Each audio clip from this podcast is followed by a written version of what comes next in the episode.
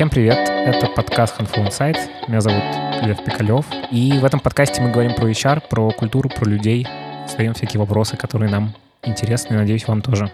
Вот, а сегодня у нас в гостях Ксения Ливыкина, HR-директор МОСРУ. Привет. Привет. Спасибо, что пришла к нам. Вот. Да, Давай. я сама очень рада, я очень люблю ваш подкаст. О, А, у меня есть несколько любимых выпусков, я тебе говорила. Могу передать привет девочкам из Додо Пиццы и класс. девочке, которая руководит собакой Гулякой. Правда, я считаю, что это самый классный подкаст в HR. Класс, спасибо тебе большое. Вот, окей, давай познакомимся. Расскажи о себе. Я очень давно работаю в HR. Так вышло, что я в 17 лет пришла в одну строительную компанию подрядчика Group. Ну, Может быть, кто-то помнит про такую нашумевшую компанию в свое время.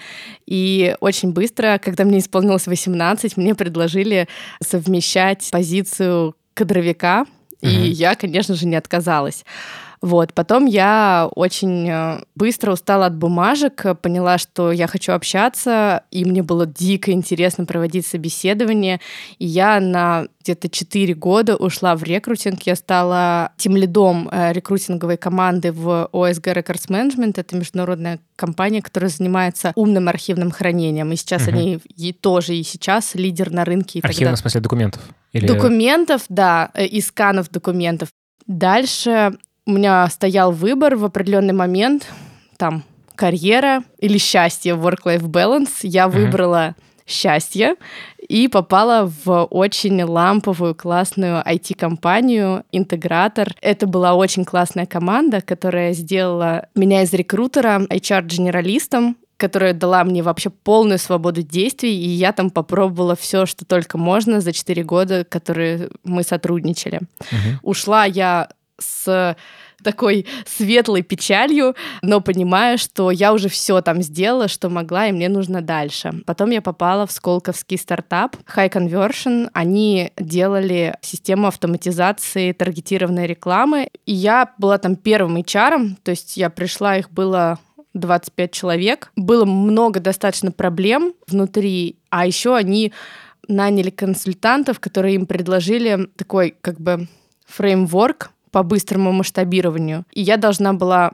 ну, как бы помочь им это масштабирование совершить супер быстрое на самом деле. Очень много там ошибок наделали, сразу договорились на берегу, что мы ничего не знаем, ты ничего не знаешь, давай как бы делать все вместе. Очень много уроков я Мгм. оттуда вынесла. Результаты тоже были классные. Там я первый раз столкнулась с продуктовым подходом и поняла, что HR должен основываться на продуктовом подходе, итеративности, что нужно делать MVP. И все это также попробовала сделать, а попробовала там еще сделать HR-продукт и начать как HR зарабатывать деньги команде, потому что это был стартап, и мы все хотели зарабатывать, и как-то хотелось помочь. Но а, в итоге его поглотило большое рекламное агентство, и как бы для собственников это хорошо. Ну, на самом деле для всех было нормально, но я ушла за месяц до этого, я понимала, к чему все идет, Мгм. и как бы мы просто, я такая, ну зачем мне здесь еще месяц находиться, все ок, расходимся. И вот мой генеральный директор, он меня в том числе порекомендовал в МОЗ. Ну, то есть он был одним из тех людей, которые повлияли на то, что я пришла в МОЗ. И сейчас я очень рада работать в команде портала МОЗ.ру. Круто. Давай тогда вот про портал МОСРУ Мгм. поговорим вообще. Что, что это такое? Мы, наверное, как москвичи с этим сталкиваемся. Ну, наверное, но- нас слушают не только москвичи, поэтому я расскажу, что такое портал. Значит, главный городской портал, на котором есть новости, афиша, спецпроекты, то есть это такая медийная часть. А еще есть большая часть услуг и сервисов. В ноябре было зарегистрировано 14 миллионов посетителей. Это, на самом деле, устройств в месяц. Мгм. Вот, то есть у нас реально огромная аудитория, мы работаем с большим объемом данных, у нас реально там стат значимые эксперименты всякие проходят, то есть с продуктовой точки зрения это очень сложный и интересный продукт. Окей. А скажи, пожалуйста, вот есть госуслуги, Мгм. вот есть МОСРУ. Мгм. А, Они как-то пересекаются или нет? Вообще, как это устроено? Потому что я видел, что какие-то вещи дублированы. То есть я, например, мне нужно было поменять права, и я, значит, на госуслугах что-то там пытался записаться в какой-то ГИБДД, а в итоге на МОСРУ записался как-то по-другому. Вот это что вообще такое было со мной? как это устроено? Госуслуги, мы все знаем госуслуги, да, это синие госуслуги, как мы их называем. А, то есть, ну, синий сайт. Ага. Госуслуги — это федеральный сайт федерального уровня, то есть это цифровизация на уровне государства. Мгм. И отвечает за госуслуги Минсвязи, Мгм. команда Минсвязи. А Москва, как передовой цифровой город, в Мгм. определенный момент поняла, что она не может ждать, когда госуслуги придут и дадут э, Какие-то нужные там инструменты, да, которые какие нужны нужны прямо сейчас. инструменты. И Москва говорит, ребят, мы хотим вот быстрее делать, мы хотим больше делать, и давайте мы будем сами делать. Мгм. И то есть здесь как бы с одной стороны вроде как такая есть конкуренция, но Ну, в смысле, пересечение аудитории. ну, пересечение аудитории есть, да, но на самом деле понятно, для чего это Москве, потому что ну, в Москве огромная плотность населения, в Москве у людей собственность, машины, куча всяких вот вопросов с государством, даже те же самые парковки, инвалидности. То есть мне кажется, что у городского жителя гораздо больше столкновения с городом, чем там у жителя, не знаю, поселка, например, с администрацией, потому что, ну, Ну, потому него- что в Москве много всего есть, да, а там много не всего, очень е- много чего много есть. всего есть, и много всяких и ограничений, и условно прав. И аппарат Москвы, он, ну, понимает, насколько выгоднее это все переводить в цифру. Мгм. Поэтому Москва стала делать свой портал. Так вот, они связаны или нет? Я вот просто не очень понимаю. То есть мне как гражданину, значит, страны, понятно, надо идти на госуслуги, там у меня мой ИНН, все мои, значит, э, квитанции и все на свете. А вот э, как москвичу, я там то же самое получу и что-то более, или как? На МОСРУ. Есть некоторые вещи федерального уровня. Это, например, твой паспорт. Это Мгм. не относится к Москве. Твой паспорт он относится к государству, к гражданству. А есть вещи, которые относятся к тебе как к горожанину, там, жителю Мгм. города Москвы. Ну, то есть, типа, парковочное резидентское место, например. Да.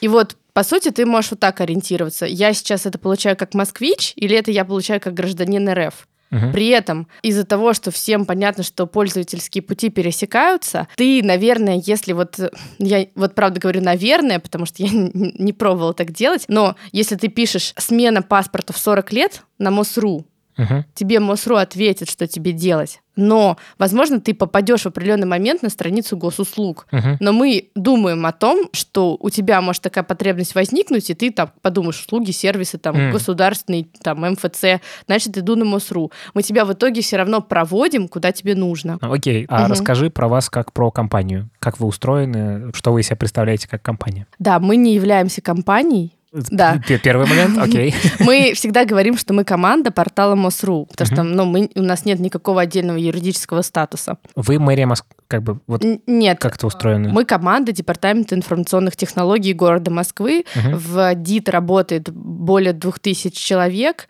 Это большое количество разных продуктовых команд. Например, есть команда ЖКХ, есть команда ЕМИАС. Ну, Мгм. знакомые слова, я Да. думаю, для многих. И вот, а мы команда МОСРУ. Понятно, А, все. поэтому мы команда, да. Окей, как команда, что вы из себя представляете? в первую очередь техническую команду портала, то есть мы отвечаем за портал с точки зрения его работоспособности, стабильности и продуктовой мысли с точки Мгм. зрения дизайна интерфейса. Мгм. То есть э, мы, например, не отвечаем за контент на портале. За контент отвечает большая редакция, профессиональные журналисты. Они отдельно как бы да, Да, находятся? это отдельная команда. Мы э, техническая и продуктовая команда портала. Нас 100 человек. Можно рассказать через то, как мы делаем продукт. А То есть- расскажи, наверное, вот э, 100 человек, какое-то Мгм. примерно процентное соотношение э, разных ролей, вот кто у вас есть. Да, половина команды у нас подчиняется CTO. То есть это разработчики. И около...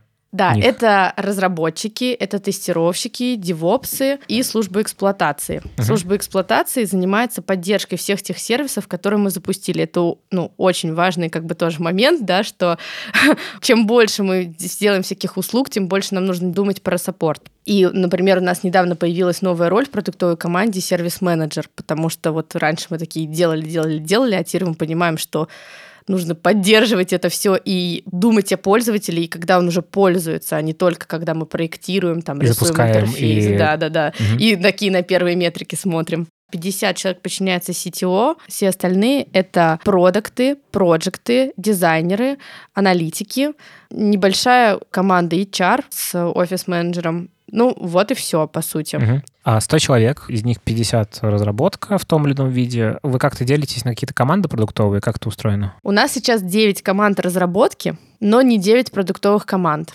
Продуктов у нас сейчас 10. Кажется, и... один из них без разработчиков сидит. Нет, на самом деле, во-первых, есть продукты, на которых работает несколько команд, такие Mm-hmm. Вот мощные продукты. Есть продукты, которые работают с внешними командами. То есть, например, у нас есть э, подрядчики еще. То есть это аутстав какой-то? Аутс... Как? Нет, это конкретно подряд. И некоторые продукты работают с выделенными командами. Поэтому, а некоторые команды разработки работают только над, не знаю, там, какими-то чисто технологическими решениями, а не продуктами. А скажи, пожалуйста, что у вас является продуктом? Ну, то есть вот э, в разных компаниях по-разному, там, не знаю, в Яндексе это может быть, условно, колдунчик в, в поисковой форме, угу. там, в смысле, в выдаче поиска. Вот как у вас это разделение происходит? У нас есть деление на часть медийную, есть часть официальная, где мы, как официальный сайт города Москвы, рассказываем про структуру власти, повестку, рассказываем официальные новости и назначения. И третья часть — это услуги и сервисы. В медийной части мы считаем продуктом каждый раздел, но мы занимаемся продуктами не постоянно, то есть мы не усовершенствуем их регулярно. Ну, у нас, наверное, и ресурсов нет, и иногда это не нужно. Не нужно, чтобы главная страница МОСа менялась постоянно, потому что, ну, у людей будет эпилептический припадок от этого. То есть это скорее такие проектики разные. Да, но как бы с продуктовым подходом. То есть это как, вот у нас есть главное, да, и мы там год смотрим на нее, мы накапливаем разные там гипотезы, мы смотрим, как себя ведут пользователи и переделываем ее, ну, как бы меняем концепт. И об этом думает продукт. Это не, ну, не проект руководит этим проектом, и не заказчик, а именно продукт, который должен поисследовать, посмотреть, а что там на Gov.uk случилось, какие сейчас главные страницы у самых классных медиаизданий. Gov.uk — это один из самых главных вообще, ну, как бы государственных порталов в мире, ну, по степени Влия... общем, ну, влияния да. и тому, как это сделано. Да, это так. И мы решаем переделывать там концепцию главной и переделываем ее, думая о ней как о продукте, а потом оставляем еще пожить в экосистеме портала. Есть у нас разделы новости, афиша, есть еще новый раздел «Мой район», в котором мы спускаемся на один уровень, то есть «Мой город», «Мой район», «Я», угу. вот так. Угу. То есть какие-то сервисы для уже локально, которые... То есть, условно, есть вот там... Не типа, сервисы, гос... а скорее такие медиаразделы. А, То есть угу. там ты не сервис получаешь, там ты получаешь информацию, но как бы с ценностью продуктовой некоторой, угу. потому что там в моем районе мы думаем о том, а что бы интересно было бы людям узнавать про свой район, а какие есть бесплатные кружки, какие бесплатные фестивали, например, а сколько он на самом деле больниц, а есть ли вообще бассейн поблизости, потому что государственные какие-то предприятия там или спорткомплексы, например, они ну, не продвигают себя и угу. часто вообще не понимают, непонятно. Вот. Типа вообще что есть? Да что есть, да, и как угу. туда попасть, и где это работает, а есть ли там телефон, и приду я, там дверь закрыта. А в разделе услуги и сервисы у нас такая история. Сначала мы, вот когда это все началось, мы просто брали услугу, условно документ, да, который ты подаешь заявление, переводили его в электронный вид. Ну, просто заполняешь, условно, как заявление. Угу. То есть такой как бы MVP получается. Э, ну, тогда, да. Тогда это было, на самом деле, не MVP, к Я нему так не по, относились. по тому, как ты решаешь потребность. То есть можно да. сразу запилить какую-то очень сложную штуку, которая сразу да. все ну, по сути, супер топорно, да. да. Вот как бы просто переносили в электронный вид, но тогда это уже было очень, ну, неплохим ну, большая, уровнем. Большая работа. Да. да. Дальше, когда услуг стало много, стало понятно, что нужно какие-то сквозные сервисы, как бы как между этими услугами переходить, как должен выглядеть каталог, чтобы в нем разбирались и находили то, что нужно, а какие данные нужны в личном кабинете. Стали думать про вот эту всю инфраструктуру, чтобы услуги и сервисы были удобными, чтобы им возможно вообще было пользоваться.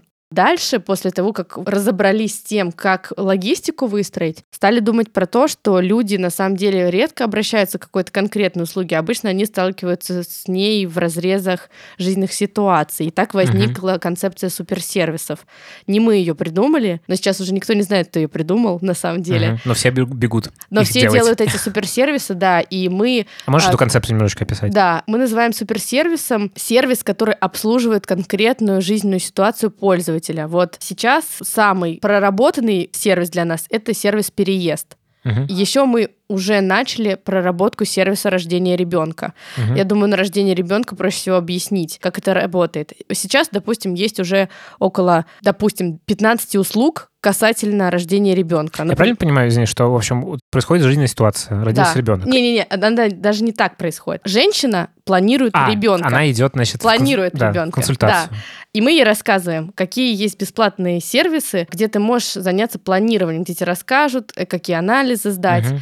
Дальше ты беременеешь, ты идешь, записываешься в женскую консультацию, и после этого у тебя возникает, ну, вообще обязанность сходить в нее там, по-моему, четыре раза. И мы тебя как бы записываем вот эти четыре раза и говорим тебе, тебе нужно сходить. Дальше у тебя возникает потребность в больничном, и какие-то справки из поликлиники тебе нужны. Мгм. И мы эти справки тебе сразу же даем, в идеале отправляем твоему работодателю. Дальше у тебя рождается ребенок, ты получаешь там пакет вот этот матери, а еще мы тебя там записываем в роддом. Мгм. После выписки к ребенку приходит медсестра, и мы передаем данные в поликлинику, что медсестра, приходи, родился ребеночек. Дальше у тебя плановые э, прививки, и мы Мгм. тебя везде тоже сопровождаем.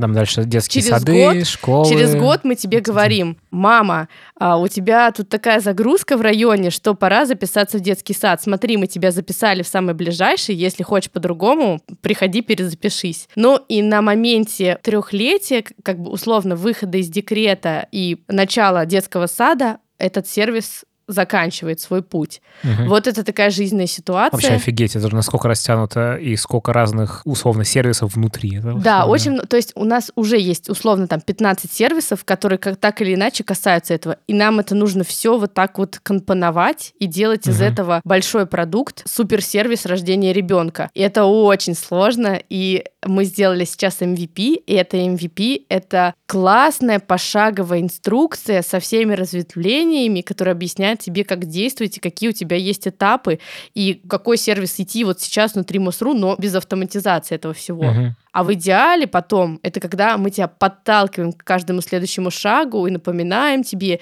и за тебя принимаем решение, которое там самое оптимальное, ну, типа по детскому саду, да, ближайший детский сад с какой-то оптимальной загрузкой, самым высоким рейтингом. Мгм. Вот так это происходит. Слушай, да, звучит как очень интересная, ну, вообще задача, в принципе, там, с точки зрения Очень. архитектуры, с точки зрения дизайна, с точки зрения всего. Прям, ну, сейчас я как-то по-другому на это взглянул. Да, Очень это, интересно. это Плюс, ди- видимо- дико сложно, и главное, что никто этого еще не делает. Это просто В смысле, по миру или... по миру, да. Ого. Ну, то есть еще интересно то, что наверняка это же куча маленьких сервисов, которые могут Атомарных, компоноваться да, да. и, значит, в рождении ребенка, и еще они пересекаются с какой-нибудь еще жизненной ситуацией. В общем, это такой э, дикий конструктор, в котором мы все принимаем участие. Офигеть. Да. Расскажи, как у вас HR-команда устроена, из кого она состоит, сколько у вас людей, как вообще работа построена. состоит из меня, менеджера по персоналу и офис-менеджера. Но помимо этого у нас есть еще ресурсы. Это команда, которая нам ведет кадровое дело производства. Все там, что касается денег, расчетов. Мгм. И мы еще привлекаем иногда агентство. А менеджер по персоналу это как? Но она в основном занимается рекрутингом, но она Мгм. также отвечает за другие HR-проекты, помогает мне очень сильно с э, праздниками, например. А как вы быстро растете? Чтобы просто, ну, понимать э, масштаб. А на следующий год у нас 20 вакансий. Еще, наверное, будут какие-то замены. Ну, Это разработка, Нет, не только. это менеджмент, дизайн, аналитика, проектный офис и разработка. Мгм. И это не амбициозный план. То есть я как бы называю это не амбициозным планом. Я понимаю, что Вполне по силам. Нет, я имею в виду, что я сказала руководителям, руководители, давайте составим план подбора на следующий год. И они такие, ну, там, плюс один, плюс два. Я понимаю, что это они вот прям из текущих реалий, там, если ничего у нас не вырастет еще, вот это такой план. А если вот амбициозный план, например, там, что мы хотим все суперсервисы сделать к 2022 году, то нам, наверное, нужно плюс 50 человек. Поэтому плюс 20 — это такой супер реальный план, который минимальный. Я думаю, мы немного сильнее вырастем.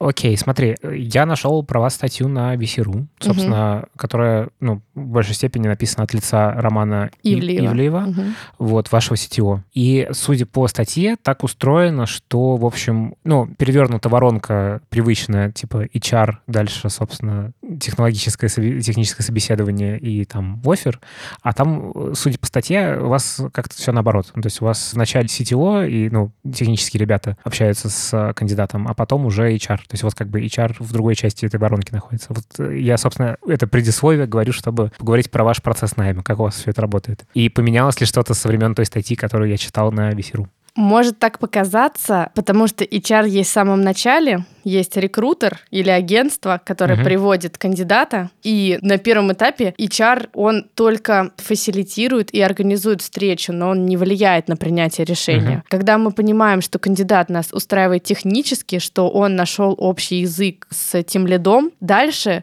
провожу финальное собеседование я, ну, то есть проводит финальное собеседование там технический директор Рома, потому что это его команда, и он такой фильтр тоже адекватности, ответственности за этого человека. И я, я культурный фильтр. Uh-huh. И поэтому может показаться, что HR в конце, но просто в начале есть роль у HR, и в конце есть роль у HR. Uh-huh.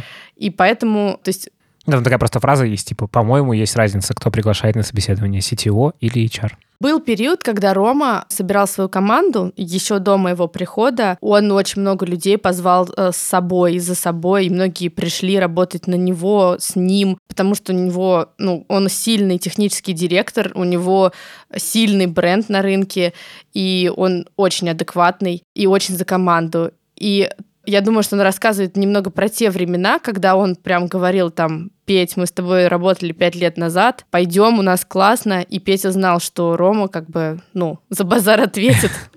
Окей, да, ну то есть э, у вас более-менее, ну, стандарт. Все классически, да. Ничего такого у нас нет. Окей, тогда, значит, как ваша воронка устроена? Там агентство или рекрутер ищет какой-то набор кандидатов, дальше это все доводится до технического собеседования, и финально происходит собеседование там с CTO, с тобой как человеком, отвечающим за культуру, и ну, дальше происходит офер. И вот так да. я все описал. Правильно. Все, замечательно. И а... мы стараемся, ну то есть мы стараемся всегда действовать в три шага максимум. Мы можем дать какое-то тестовое, но тогда, например, я общаюсь по скайпу, если было, допустим, тестовое. Мы стараемся сделать максимум два приезда в офис и максимум три шага как таковых.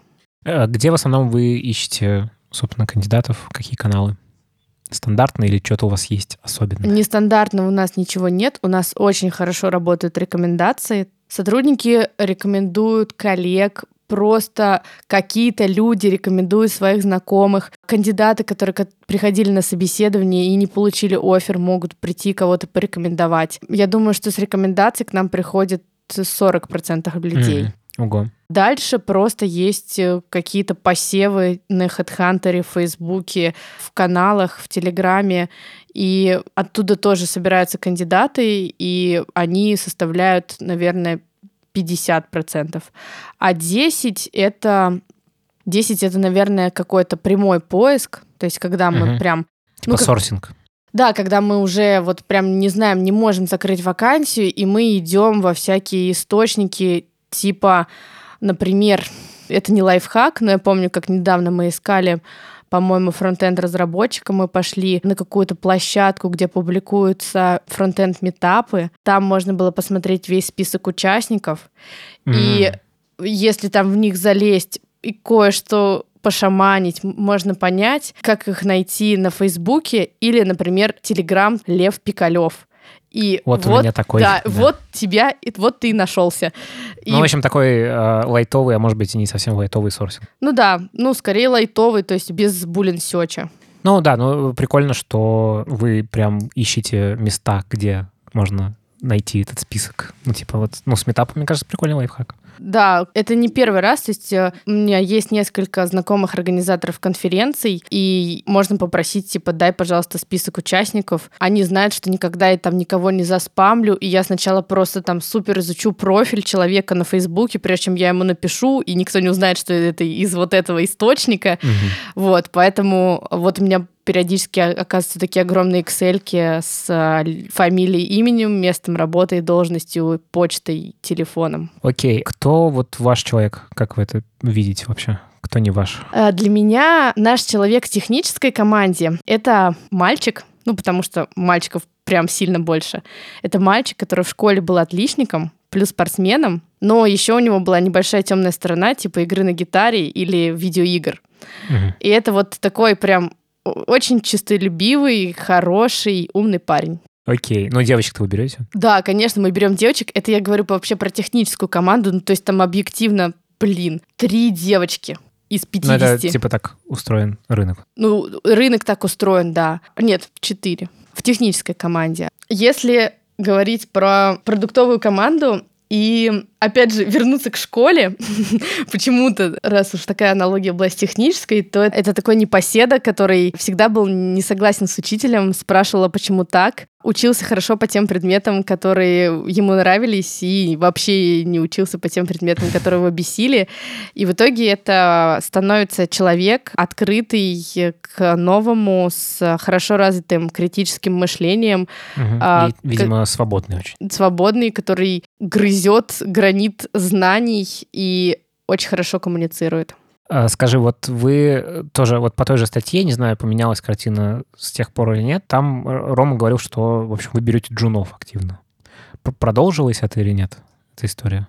А, У нас был такой период, когда Мгм. мы брали джунов, мы себе это могли позволить условно, и у Сейчас нас уже не так. У, нет, и у нас были задачи для джунов, то есть мы тогда, ну, не знаю, может быть, ну, учитывая, что тогда команда техническая была, допустим, 25 человек, и мы там взяли 5 джунов, это было до меня. Мгм. Ну, то есть тогда вот, ну, видимо, такая была ситуация. Сейчас мы какое-то время не брали джунов, и мы искали вообще только синьоров. Сейчас вот мы снова взяли первого джуна в бэкэнд-команду, потому что много экспертизы, есть некоторые задачи, на которых можно поучиться, и мы решили инвестировать в развитие. Мгм. То есть у нас это вот супер гибко, у нас нет такой позиции джуны, не джуны. В какую-то команду нужен только синьор, в какую-то команду можно взять джуна. Мгм. В общем, это уже от э, бизнес-задач Да, и я думаю, что мы сейчас начнем брать больше джунов, потому что команды крепкие, стабильные, и есть и навык передачи знаний у каждого из тем лидов, и задачи для джунов. Поэтому, наверное, мы сейчас вот... У нас нет сейчас большого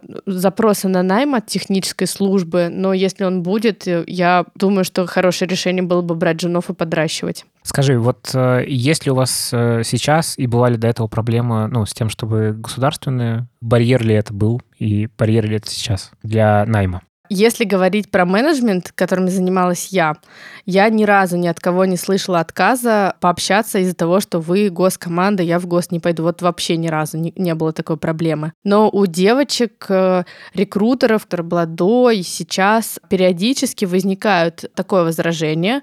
Мы прекрасно знаем, как с ним работать. И вообще я считаю, что то, что мы гос, это конкурентное преимущество, потому что коммерческих проектов, где можно пилить разные сервисы про еду, доставку, B2B что-то, их куча, а работать на Москву, на социальный проект, который упрощает жизнь в городе, можно только у нас, ну, практически. Это главный ваш аргумент? Ну, в плане, что вы апеллируете к пользе. Вообще, если у человека нет такой потребности, и для него это не ценно быть в полезном госпроекте, то это во многом не наш человек, потому Мгм. что когда мы проводили опрос, почему ты работаешь в МОСРУ, это один из главных, одна из главных причин, потому что я ну, считаю, что я приношу здесь пользу. Мгм. Второй аргумент — это просто, по сути, показать, ну, что мы за команда. Если ты приходишь к нам в гости, ты понимаешь, что ты оказался не то чтобы в госкомпании, ну, по ощущениям, Ну, да? по культуре Да, как- когда есть у всех есть свои стереотипы, да, Мгм.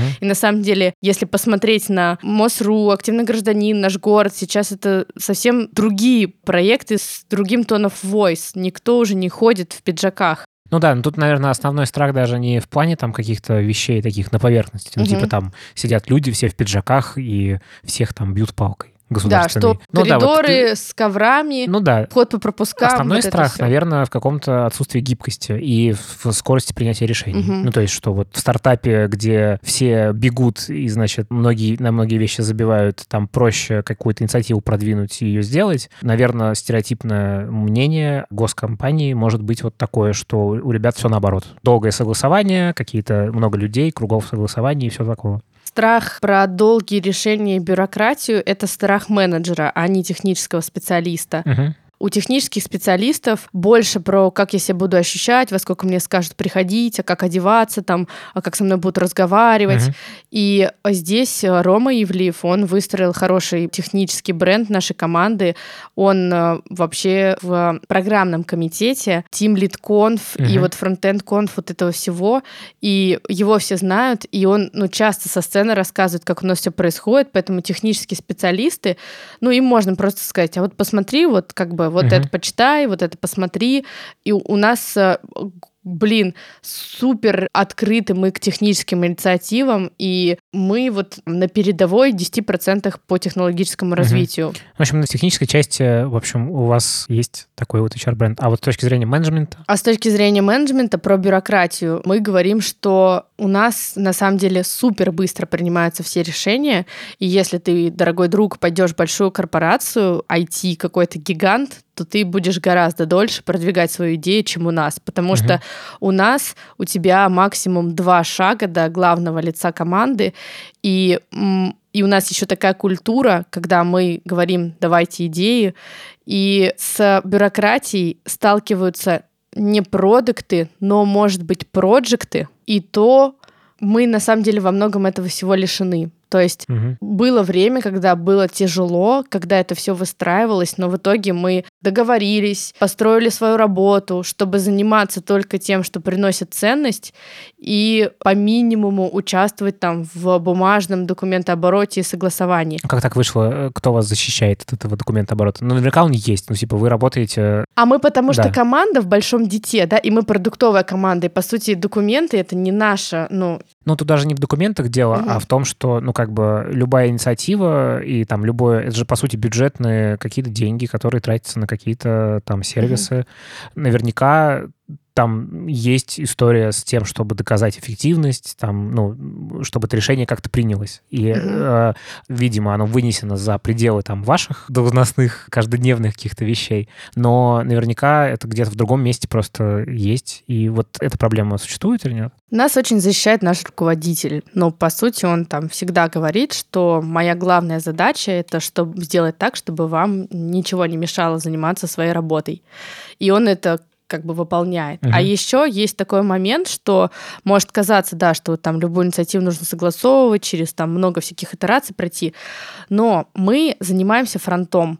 То есть мы делаем услуги, которые уже давным-давно принято решение было сделать. А, Ведомство типа... уже угу. перешло на это все, уже подготовили опишку, и тут начинаем работать мы, а мы отвечаем за клиентский угу. опыт. И ну такого нет, что мы не можем сами запустить какую-то идею, типа, «А давайте сделаем сервис, где каждый житель может инициировать роспись граффити своего дома, потому что офлайна нет. Ну, то есть это мы можем предложить, но эта инициатива пойдет в аппарат мэра, они рассмотрят, говорят, о, круто, давайте. И дальше ну, готовится весь этот офлайн. И только uh-huh. когда он готов, когда там выбран начальник, набрана команда, выстроенный процесс, условно, мы уже делаем у себя лендос. Понятно. Ну, то есть, на самом деле, получается, что вы можете очень свободно работать с э, тем, что как бы уже на уровне там данных собирается, сделано, и как-то, ну, есть офлайн да, да, да, всего да. этого, а вот с какими-то совсем вот новыми штуками понятно, что это тоже какой-то, ну, какой-то там процесс, который происходит отдельно. Да, ну, вот просто может казаться, что там МУСРУ — это вот куча-куча всего, да, там на все как бы можем влиять, но на самом деле мы... У нас просто есть рамки, и в них мы очень свободны. Uh-huh рамки наши кому-то могут показаться жесткими, кому-то супер широкими, но вот там, где мы несем ответственность, мы супер свободны. Мы можем там в сервисе показателей водосчетчиков, когда его разрабатываем, применить технологии подталкивания, если знаешь такое наджинга. Ну, расскажи. Сейчас. И тем самым повлиять на количество потребления воды. Это супер ново. Угу. Но мы, по сути, можем это даже ни с кем не согласовывать. А что это такое? Наджинг — это, в общем, был такой экономист, который получил Нобелевскую премию. И он написал книжку «Надж», которая рассказывает про социальный инжиниринг. А смысл такой, что там очень много примеров, и многие из этих примеров про государство. Ну, приведу пример наджинга в Америке. Есть пенсионные программы. И раньше нужно было делать так. А у тебя на каждый год какая-то пенсионная программа, формат пенсионного накопления, ты должен его приходить и выбирать. Мгм. А если ты не выбрал, то у тебя ничего не идет. Мгм. Вот. А, ну, то есть можно перевернуть эту систему. Это как Да. с донорскими органами. Да. То есть ты либо можешь... э, Правильно, вот это да-да-да. то же самое. А может государство сделать так, что оно выбирает для тебя самую оптимальную программу, которая вот подходит там Мгм. 70% людей. А если хочешь, можешь а если поменять. хочешь, ты меняешь или Мгм. полностью отказываешься. То же самое с донорскими органами, да. В Австрии, по-моему, по умолчанию ты можешь стать донором органов, если, Мгм. если Ну, типа, по твои умолчанию ты согласен. Да, по ты, умолчанию э, ты да. согласен. Или еще пример такого подталкивания, это когда на каком-то суперопасном участке разными способами пытались э, заставить автомобилистов снижать скорость, э, и было куча аварий, куча смертей, и ничего не получалось. А потом там установили билборд, Мгм. Что те автомобилисты, которые проедут этот участок, не превышая скорость, участвуют в розыгрыше какого-то там большого денежного приза. И Мгм. это очень лайтово и экологично да. повлияло, и скорость реально очень сильно снизилась. Окей, вот в найме у вас вы чувствуете конкуренцию? Ну, вот условно, что там есть Яндекс, не знаю, там кто еще? Я считаю, что конкуренции такой нет. Ну вот на- в найме вы это не чувствуете? Это из-за чего? В техническом найме конкуренция есть, но, Мгм. по-моему, она какая-то адекватная. У нас неплохое предложение. Многие разработчики хотят работать и приносить пользу, как я Мгм. сказала. Многие разработчики не хотят в супербольшие компании, и вот им нравится такая численность, типа там 100 человек, Мгм. да, все в одном офисе. А среди менеджеров часто такое бывает, что есть э, в- офер Яндекса или офер Мейла или офер Сбера. И здесь, опять же, ты можешь делать какой-то классный сервис по доставке чего-то еще, а можешь делать сервис для Москвы и для Мгм. жителей. И для многих это классная история. А еще для многих очень круто, что у нас нет денежной составляющей. Мы не пытаемся заработать. У нас чистый как бы пользовательский опыт со своими другими ограничениями, но нет истории про деньги. Мгм. И иногда вот если иногда люди хотят к нам, но они как бы не задумываясь об этом говорят на собеседовании, что им очень важно сейчас прокачать юнит-экономику, монетизацию, Мгм. вот деньги, научиться считать это все. И я понимаю, что У ну, вас всего этого нет. мы не мэчимся, да. Мгм. Эти навыки либо ты будешь терять у нас, потому что ну просто не будешь этим заниматься, либо ты их не получишь. И если у тебя действительно такая цель, Мгм. Да, то, то просто... мы не, нам не по пути, действительно. И вот из-за того, что мы, правда, такой особенный проект, ну, то есть мы, например, если вот про социальное, мы можем конкурировать с обучающими командами, ну, то есть которые там делают всякие платформы для школьников, там дневники, но и все равно там есть деньги. Мгм. А у нас А вот ваша главная по-другому. метрика какая? Ну, корневая, ну, то есть биз... э, охват. охват На самом деле проникновение в московские домохозяйства, то есть охват с глубиной. А, э, можешь немножко подробнее развернуть? Мы хотим, чтобы каждая семья, хотя бы один ее член, Мгм. условно семья, домохозяйство это не совсем семья, но это вот как бы что-то типа Некое объединение... дом, дом и люди. Ага. Хотя бы один из членов такой семьи пользовались МОСРУ. И вот это для нас, вот если мы там 100%, это будет для нас победа. Ну, то есть и решение вы принимаете, исходя вот из этой метрики. Ну, то есть что это повышает охват, что это... Ну, не совсем у нас, то есть это, э, эта цель разбита на всякие такие Цели поменьше? тактические, э, тактические задачи, и мы больше, наверное, принимаем из них. То есть мы сейчас делаем что? Мы сейчас делаем суперудобно, или мы делаем быстро, но уникальный сервис, который нигде нельзя получить? Мгм. Ну, по-разному. А, ну то есть и, та- и, и так, и так. А уникальность, она в чем? Типа... А уникальность это то, что, то, что только у нас. Не, я понимаю, я в смысле, э, для чего это? Ну, то а есть... потому что тогда люди придут, где им еще получить А, эту то есть услугу. это как бы... Это один из способов дос- достижения целей. Типа уникальное торговое приложение. Ну, Да. только без вот прям торгов. вообще уникальное. У нас есть такая рубрика, она иногда появляется, иногда пропадает. Но я так понимаю, что вы пользуетесь HandFlow. Да, мы пользуемся, да. Расскажи, почему.